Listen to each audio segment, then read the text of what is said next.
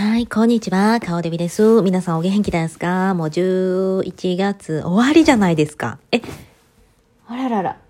あ、今日で終わりですかね？はい、今日で終わりを告げようとしの。はい、今日で終わりです。11月終わりです。明日から12月。もう、早いね。1年あっという間やね。しかもコロナになったらね、もうね、なんや、コロナからもう2年？早い。もう本当に早い。時間が経つのが早い。で、ここでちょっと、あの、お話をちょっと、今日はいろいろお話したいんですけど、今ちょうどね、哲夫さんが、一緒にもういつもいてるやん。あの、私はリビングを中心にお勉強の時間を朝持たせていただいて、で、8時半には子供たち送るんですけども、もう最近はね、早めに送るようにしてんの。自分の時間もっと長くするために5分でも長くと思って、あの、みんながちょっとずつ来てる時間帯に、あの、送っとけば、あの、他の子がいるから安全じゃない？誰もいないところにポツンと30分以上待たしたらそれは危ないから、だから、なるべくちょっと人が来だすかなぐらいの時間を見計らって、あとは他の人たちに、あの、うちのマナジに任せたみたいなノリで、あの、見送るっていう形を私今最近とってまして。そのおかげですごい時間取れてるのね。でそして、えー西洋絵画のお勉強するんですよ。で、もうその美術史の勉強してる間、哲夫さんは隣の部屋で自分の部屋を設けてて、その部屋で、あのーなんかようわかるミーティングとかいっぱいしてんだけど、うるさいうるさい。もううるさいからさ、ほんで今やっと、あのちょっと、あのトレーダー上手に行ってきます。イエスということで、あの、ちょっとトレーダー上手言ってくれてる間に私がやっとこれラジオ撮れるというわけなんですけども、あのですね、ちょっとこれ、あの、ここだけの内緒にしとってもらっていいですか？内緒にしてもらっていいですか？っていう話をね、します。あの、最近ですね、私の本当の身近なところでですね、コロナがね、発生したんですよ。で、私は一応日本、あの、注射を打ってたんですけど、実は私ね、このね、あの、ワクチンに対してね、とても嫌だったの、初め。だって自分の体にさ、なんか、得体の知れないもの入れるなんて怖いじゃない？と思ってて。で、私の職業柄、老人ホームで働いてるってこともあって、えーより一番早くね、えーワクチン打ってたんですよ。で、みんなが、イエス、イエス、やった、ラッキーみたいな感じで、生き残れるみたいな感じで、あの老人ホームの人たちみんな打ってて、ブン、バンバン打ってて。で、そして、老人のために打つぜみたいな感じだったんだけど、私はちょっとそれは理解できなかったのよ。なんで、自分の体を老人のために生かさないといけないのって、ぶっちゃけね、これ、ここ、ここだけの話にしといてよ。思ったわけ。でもこれ本音じゃないですか。うん。なんか結構このコロナになって、老人を守るために、あの、こうしないといけない、ああしないといけないっていうの結構あったんだけども、え、もうさ、あの、え、そっちみたいな気分だったの、ぶっちゃけ、ぶっちゃけ。うん。で、私、一応そういう老人ホームで働いてるし、老人のためにやるっていうのは当たり前のことじゃないかっていう働き方の人が多いんだけど、だけど、私、ちょっと理解できなかったの。で、まず、そもそも結構ね、あの、お体も大きな人たちをお世話するときに、あの、お世話する側は腰言わしたりするじゃない？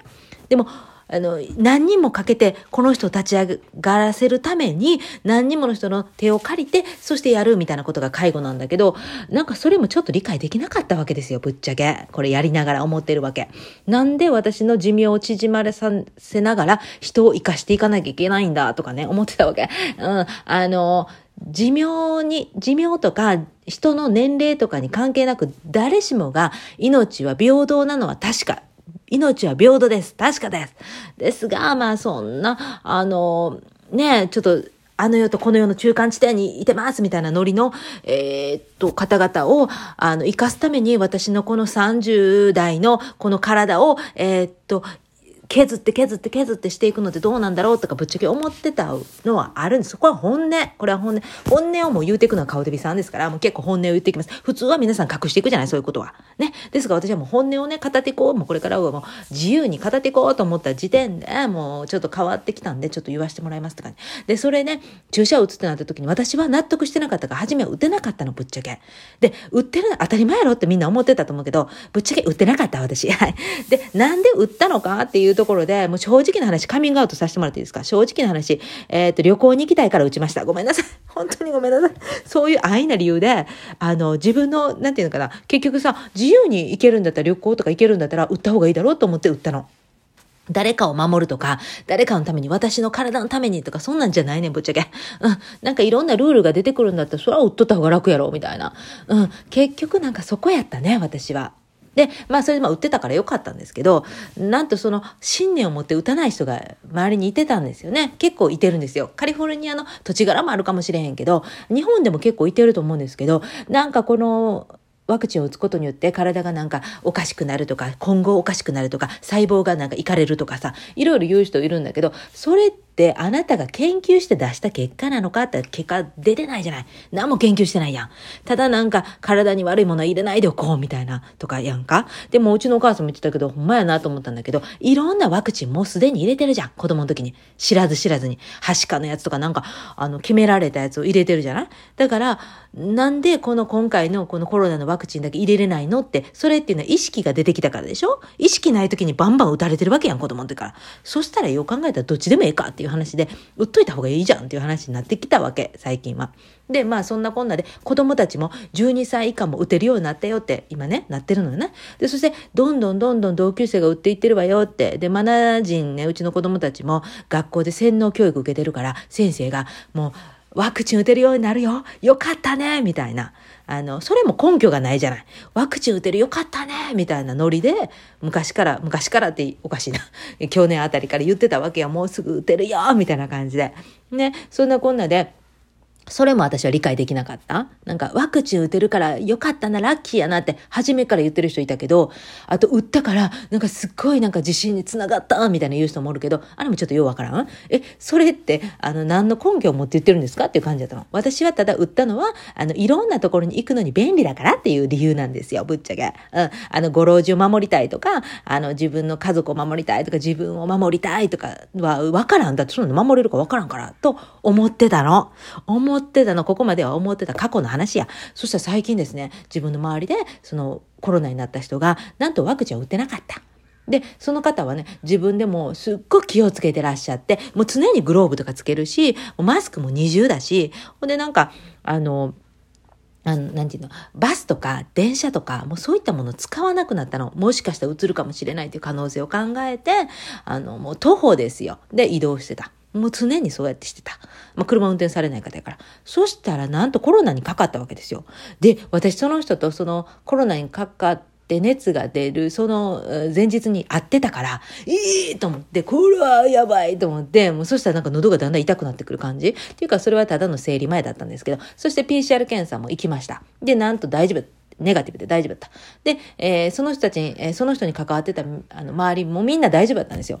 で、その、大丈夫だったのはブースターも売ってたからや、とか言ってたんだけど、あ、ワクチンって案外効いてるじゃんっていうことに気づいたわけ。ってなると、やっぱりもうワクチン打った方がええんやっていうのが立証されたっていうのはやってますか？日本がやってますか？ちょっとその辺分からへんから、まあ、立証されたっていうことでしょう。だから、あ、なんや聞いてんやと思って、そしたらまあ子供も不安やったけど、これは打った方がええんやなっていうのに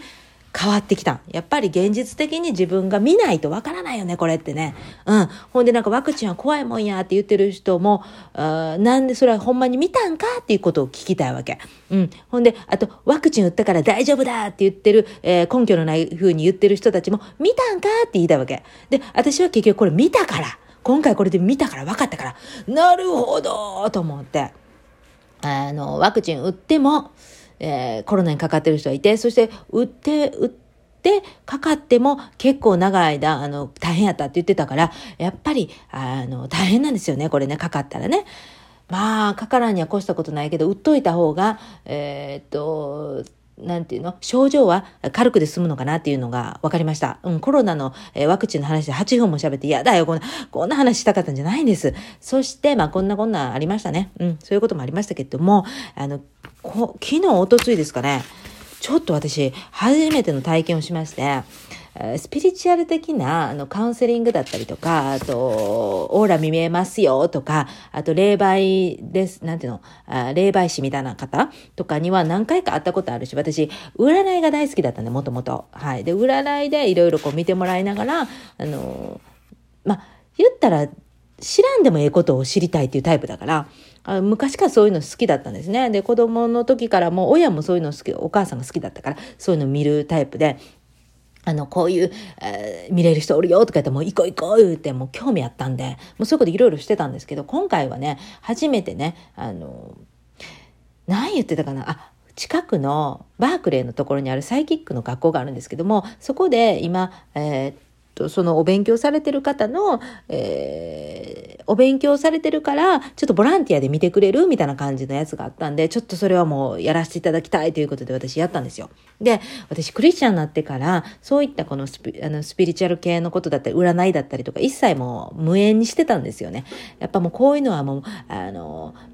サタンだとか思ってたから、もうそういうの怖い怖い思って、もうやらんようになってたんです自分がまあ、占いやってたけどね。で、その占い師をやってた時とかにタロットカードとか使ったりとかしてて、あと生命、えー、中水面、えー、生年月日を見てみるっていうのをやってたんですけど、で、市中水明っていうのは結局、えー、あと三名学もやってたんですけど、結局それっていうのは統計なんですよね。大体この年の人はこうであれって統計を取った人があって、その統計学だというくくりにできるんですけども、タロットカードっていうのはやっぱり魔術的なところがあるんですよ。で、コックリさんとかわかりますか？あの、子供の時流行ったよね。あと、トイレの花子さんとかね。ああいう、まあトイレの花子さんはちゃうか。こっくりさんやね。みんなでやって手を動かしていく、コインを動かしていくやつ。あれって結局、初めは自分の意思で動かしてた。誰か一人が動かしてたんだけども、だんだんそうじゃなくて違う何かに動かされたみたいな。変な低次元の霊を呼び出すみたいな感覚があるわけですよ。そういう怖さがあって、タロットカードっていうのも結構そこに近いんじゃないかというように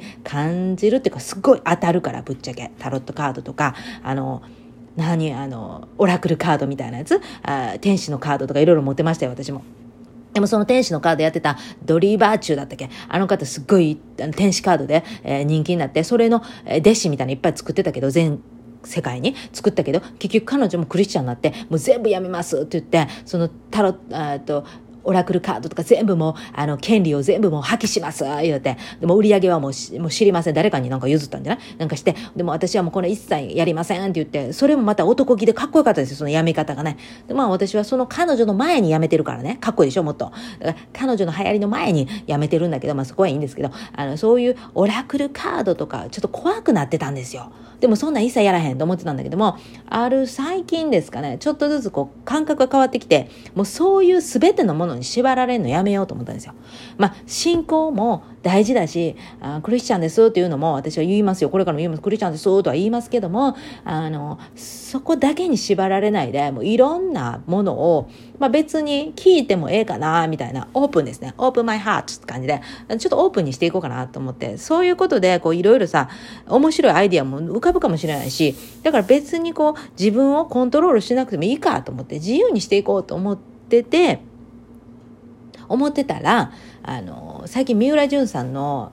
えー、ラジオとかをね、こう、料理作りながらずっと聞いてんのよ。昔のやつ。うん。で、三浦淳さん好きやったけど、やっぱあれって年齢とともにもっと好きになっていくのよね。サブカル文化っていうのかな。ああいうのはもうだんだんだんだん年齢とともにね、好きになっていくっていうか、もうくだらんこと言ってんなとか、意味ない話してるとか、意味ないことをずっとやってるとか、なんかそういうことが大人になるにつれて意味ないことやってたらあかんってなってくるじゃない？で、そうなってきたら、あのもう自分らしさがなくなっていくというか、でももともと自分らしさなんてもともとなかったんじゃないかみたいな話を三浦淳さんがするたびに、ああ、そうかとかなってきたら、もう何でもええやんみたいになってきたわけですよ、私は。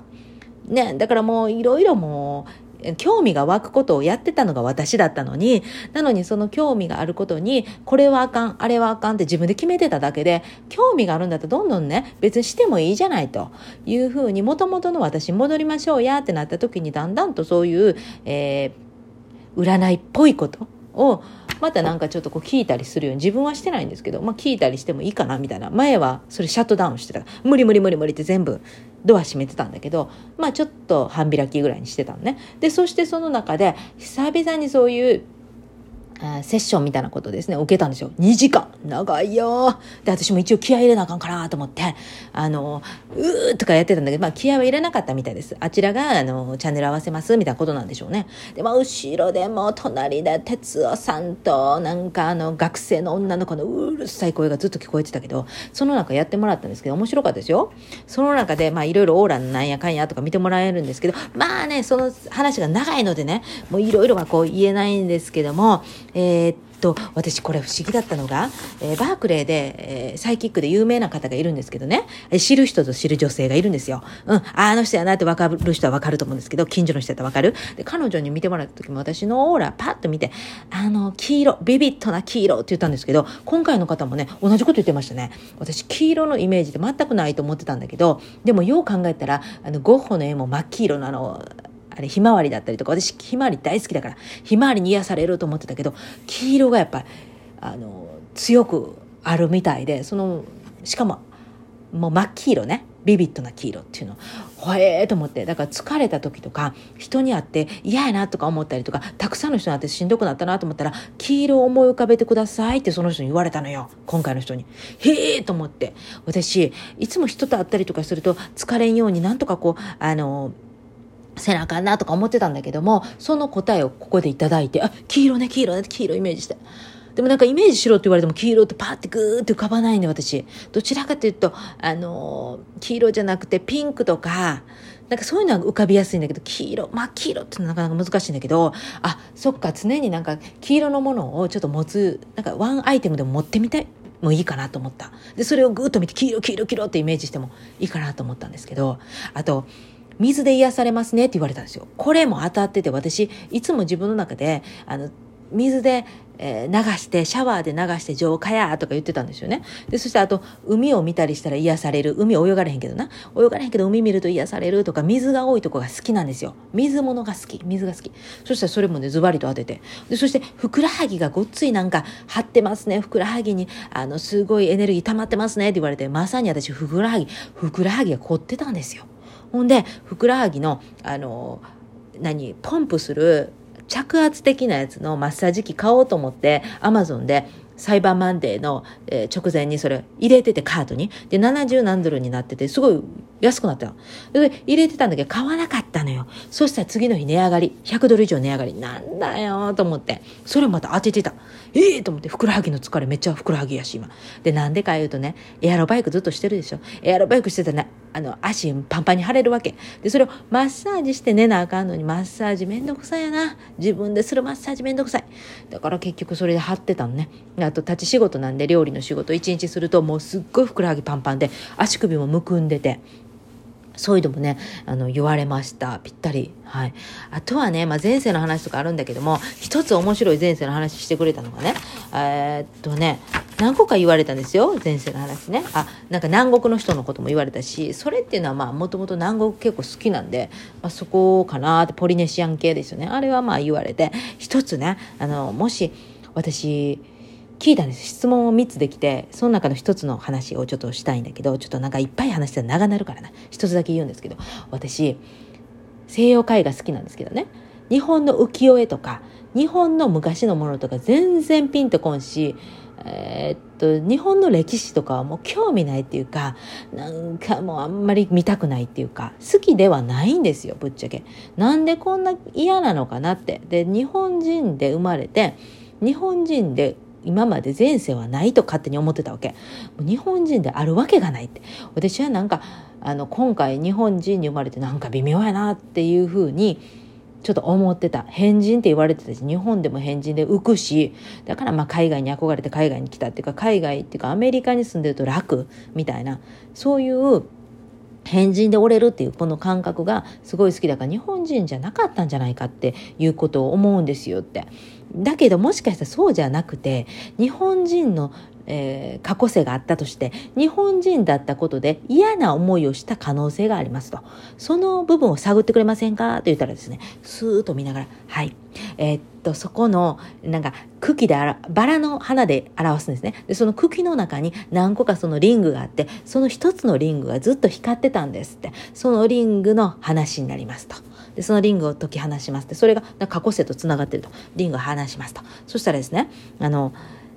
多分アジア人で多分日本人だったようなんですけどもおお坊さんだったと。うん、でそれで今朝来てお坊さんだった。でそして、えー仏像を彫るようなこともしてたと。で、そこでやっぱ美術だったりとか、美意識だったりとかを、あの、ちょっと、えー、あった人なんじゃないかなと思うんですけども、この仏教で、えー、お坊さんやってたんですけども、すごい精神世界のこともすごくあ深く、えー、勉強されて、えー、好きだったんですけども、えー、お坊さんであることだったりとか、まあ、そういう仏教のことでですね、人を救いたいと思いながらも、坊主丸儲けではないですけども、えー、ちょっと矛盾があったりとか、えー、権力、えー、主義だったりとか、そういうことにね、絶望感を抱いたっていうことがあるんじゃないでしょうかというのが見えますと。はい。人を救いたいとか、人のために何かしたいっていう気持ちが強いんだけれども、えー、これでは救えないのかなとかね。で、この過去生での学びっていうのはですね、あらゆる枠に縛られず、自由に活動する。はい。属さなくても自由に人を救えるんじゃないか。何かの、え、ものに縛られずに、え、自分のやり方で人を救えるんじゃないかっていうふうなことが今世に影響してるんじゃないでしょうかって言われましたね。でも今世では日本人に選ばれた、え、日本人として生まれてきてるんだからそこにも意味が絶対ありますから日本のエッセンスをね、どう海外で活かしていくのかとか、場所とかに縛られずにいろいろやっていくんじゃないでしょうか言われましたね。で、ここれからね、ちょっと分岐点に来てますと、私もそう思うんですよ。分岐点に来ていると。で、この時に今までの価値観とか、今までの自分の考え方が通用しなくなる、もっと大きな、あの、ところに来るから、あのもうそのためにはもういろいろもう新しいゼロ視点で、新しい視点でやっていく方がいいんですよ。いいと思いますよって。だからそのために今はあの内観していく時なんではないでしょうかって言われて、まさに今も内観の時ですから、インプット、アウトプット2割、インプット8割で活かしていただこうという感覚で、今もう本当にね、自分の学びたいことを学んでるんですよね。でそしてその方に言われたんですよ。いろんな制約がなかったら、あなたは一体何したいですかって言われたと答えが出なかったんですよね。え、一番何がしたいかって言われたら、パジャマでずっと過ごしたいっていう感じなんですよ、私からさ。パジャマで過ごして、朝から学びたい、自分の中でよ、学びたい、お金にならないことですけど、えー、自分にとっての学びたいことを自分なりの学び方で学びたい。これがもうやっぱりやりたいことですよね。で、だからお金にならない。で、人間でやっぱり最終的にお金になることやらなあかんって思うけど、お金にならないことほど楽しいから、私からしたら。だそれしてもいいんですかっていう感覚なんですよ。でも制約が全部なかったら別に儲けてこんでもええ何もせんで、あんたは好きなようにしていいって言われたら、え絶対家事しないし、一番やりたいことっていうのはこれ勉強なんですよ。やりたいことをやって、で、友達と会って、で、友達にそのやりた、やったことを披露する。どっかで披露する場所が必要やから、やっぱアウトプットもしたい。なんかそれが一番やりたいことなんですけど、それってじゃあ何なのって言われたら何か分かりませんやん。ね。でも、人って何かわからんっていうことに、何かっていうものを、えー、えー、と、言わないと、えー、あかんみたいな感じがあるけど、大人になったらそれやけど、でも子供の時考えたら、え、別に意味なく漫画ずっと書いてたし、漫画40何冊書いてたし、私、あの、大学ノートに一生懸命。それって意味あるって言われて全然意味ないし、今もそのノートないし、これが三浦淳さんやったらちゃんと自分のノート取っとったんやと思うけど、私取ってないからさ。ないねんけど。でもそういう意味ないことにもうもう猛烈に、え、情熱を向けてやってたあの時思い出しなさいよと言われたような感覚の、えー、そのセッション的なことだったんですけどいや久々にそういうのをしたなんかなかなかねへえと思って面白いなと思ったんですよね。うん、そしてその中でねえー、っと言われて、ああ、なるほどと思ったのが、第7チャクラっていうんですか？この頭の上のとこですかね。パッカーン開いてる。あれがなんか、えっ、ー、と、宇宙とつながる扉を持ってらっしゃるような、なんか、うんと、パンパンパンパン飛び回るような感覚が浮かびますって言われたんですけど、ある人にもね、実は言われたんですよね。なんか、えっ、ー、と、意識してないところでパンパン飛んでいって、で、えー、チャンネル合わせるじゃないけどみたいなこと？うん、知らんけど。なんかそういうところあるよねって言われて。へえそうなんだって。自分のことなんかわからないし。まあそんな気もないし意識してないから。だから意識せずに飛んでいく分ちょっと怖いところもあるっていう感じなんではないないでしょうか？うん、知らんけど。で、その、えっと、第7チャクラっていうところで、えー、先祖のあれを感じて、先祖のバックアップが、えー、しっかりありますね、みたいなこと言われたんですよ。で、私はまあ昔から大きなものに守られてるって思ってて、それがまあ神様だと思ってたんですけど、まあ神様なんだろうけど、その、えっと、言われたその、うん、部分っていうのが、イメージがね浮かぶのが自分の、えー、父方の方の祖先祖先っていうの、うん、先祖？祖先？先祖？どっち？あのひいおばあちゃんが、えー、祈祷される方あのななんいうか霊媒師みたいな方で、えー、道場を持ってらっしゃったと。でそこで、えーと、人が来てなんか霊媒師霊媒師的なのなんかやるみたいなあのセッション的なことやってたのかあとお祈りしてたりとかしてたのか。でそれで、えー、親戚の方が、えーと、お父さんのいとこになる方が、えー、そこに、えー、継ぐことになるみたいな話が出たんですけど、その方が結構霊感強かったみたいで、で、そして継ぐみたいなことになったけど、その修行がちょっと大変やと。うん、で、そんなんしてもちょっと怖いし、みたいな。で、結局やらなかったんですね。だから結局そこはもう、あの、亡くなって、で、それ代々その父方の方は、えー、っと、ななんて、宮司さん、え、寺、寺、寺じゃない、神社、神社、神社系なんですって。で、まあそう言うって聞いてて、はんな、え、へえって思って、それは大人になって後々に聞いたんですけど、へえとか思って、そしてそのお父さんのいとこの方が、私がその占いとかしてた時に、ああ、なるほど、あの、かおちゃんはきっとそういうなんか、あの、そのね、えー、お父さんの方の、その父方の方のそういう、あの、エッセンスを受けたのね、なんて言って、だから結構霊感があったり強かったりするのね、っていういうふうに、言われたんだけど、私、その霊とか見えるとかあれないし、死んだ人と喋られへんし、で、死んだ人と喋っても怖いじゃないですか。で、またこの怖いって思ってることがまたあかんのかもしれへんけど、いや、ややこしい。うん。だあの世におったらもうあの世におってっていう話、私からしたら。うん。この世はこの世やし、みたいな。うん。でも実はその、この世とあの世ってその区別はないのかもしれない。うん。やし、なんか、言葉では説明できない不思議なことってめっちゃ起こるじゃない？あの、例えば、あの、老人ホームで働いたらよくあるんだけど、一つそれだけシェアして終わらせてもらうけど、あの、老人ホームで一人すっごい口うるさいおばちゃんがいたの。で、そのおばあちゃんは結局すぐ亡くなったの。結局、老人ホームに行ったんだけど、すぐ亡くなって、でまあ、病気も多かったので、亡くなったんだけど、まあ、口うるさくて、ぶっちゃけ苦手。うん、苦手の分類。なんかわがまま。あの、食べ物もこれじゃあかん、あれじゃあかん。で、えー、漬物の仕方こうじゃない、ああじゃない。で、自分が元気だった時に瓶でいろんなもの漬け込んでたのよ。うん、で、それが現役時代は美味しく漬け込めてたんだけど、だんだん現役から退いていくと退き方を知らなかったのよね。うん、だから退き方わからなかったから、自分なりに年重ねても作り続けてたの闇の瓶を。で、その闇の瓶を、なんか、やっぱりもう、引退ってあるのよね。でもその引退を知らなかったから、彼女はもう引退した後にも瓶を作るもんだから、私たちにも作らされたのよ。美容の瓶。で、その美容の瓶は絶対1年間開けたかんって言って、柚子のなんかエキスを入れて、柚子をなんかいっぱい家にできたから、その柚子を取ってきて、それをバーってやって、それもめんどくさい作業よ。で、そして、えー、っと、アルコール、うんと、ウォッカをね、バンバン入れて作るその化粧水なのよ。で、今日日も化粧水なんかいいもんいっぱいあるから、もうそんな手作りせんでもええわけよ。でもそれはもう代々受け継がれた彼女の、えー、っとやり方でやったわけ。それでやって、それがもうなくなった後もあったわけ。冷蔵庫に。邪魔よ、はっきり言って。で、それも一年、もうたたんうちに、なんかそれが、えー、冷蔵庫がちょっと壊れたんで、その瓶を出さなあかんみたいになって、捨てようとした人がおって、で、そしたらそのおばちゃんの、霊がし、なんか、作業し、作用したのか、あの、ある人が、あ、その瓶はちょっと待ってと。あ、その瓶は彼女の瓶やと。でしたら、ちょっとそれで、あの、化粧水作るわと、ちゃんと、あの、こして、うん、ろ過して、で、そして化粧水を作ったわけ。で、そしたらなんとその日が彼女の誕生日だったの。えー、怖 それで、あ、あの人言うてたんや、言うて、あの人この瓶どないなったんや、言うて、言うてたんやわ、みたいな、この不思議なことってあるじゃない、結構。ね。なんかそういう言葉では説明できないけど、ああ、なるほど、こういうふうに辻褄が合うようなことっていうか、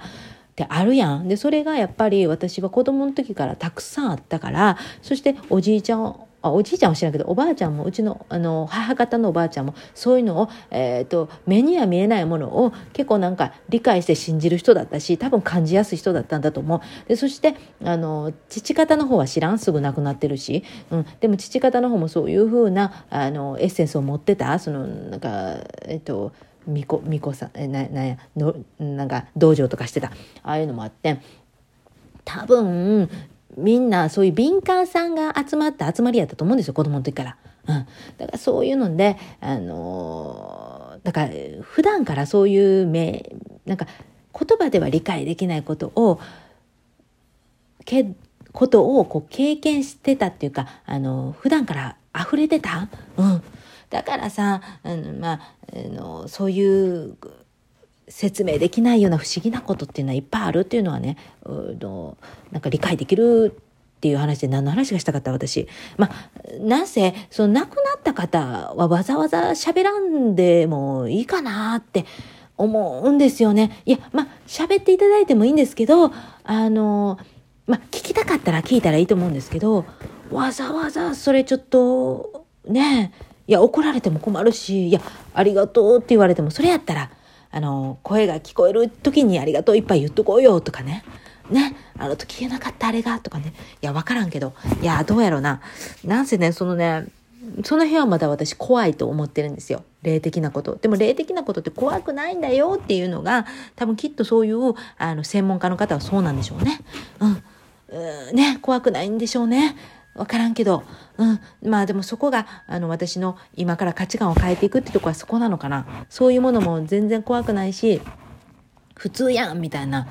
うん、ことなのかしら。だからあの世とこの世の境目をなく、なくした状態になっていくのかしら。知らないけど。わからないけど、あんまり深く考えないでおこうと思います。えー、っと、よくわからない話を30分ぐらいさせていただきました。ありがとうございました。えー、っと、これも、それも、あ哲夫さんがあトレーダー上手に言ってくれてたおかげです。しかもトレーダー上手に言った割に結構長いな。めっちゃ近所やし。うん。でも結構ね、彼はね、マイペースでやられてますので、助かったな。私はもう、時間は、時は金なりみたいな感じでも忙しくしてるけど、それも良くないんですよね。うん。ゆっくりとね、した時間を持った方がいいっていうのは、あの、常々感じてます。というわけで、で取り留めのない話をさせていただきましたけども、皆さんのお時間を、えー、いただきましてありがとうございました。えっ、ー、と、何かあったら黄色浮かべます。もうビビッドな黄色ね。ビビッドな黄色ってなかなか持ってないから、ビビッドな黄色をね、ちょっと集めたいかなと思います。それでは皆さん、えー、っと、今日も皆さんにとって素晴らしい一日になりますように。顔デビでした。オーブン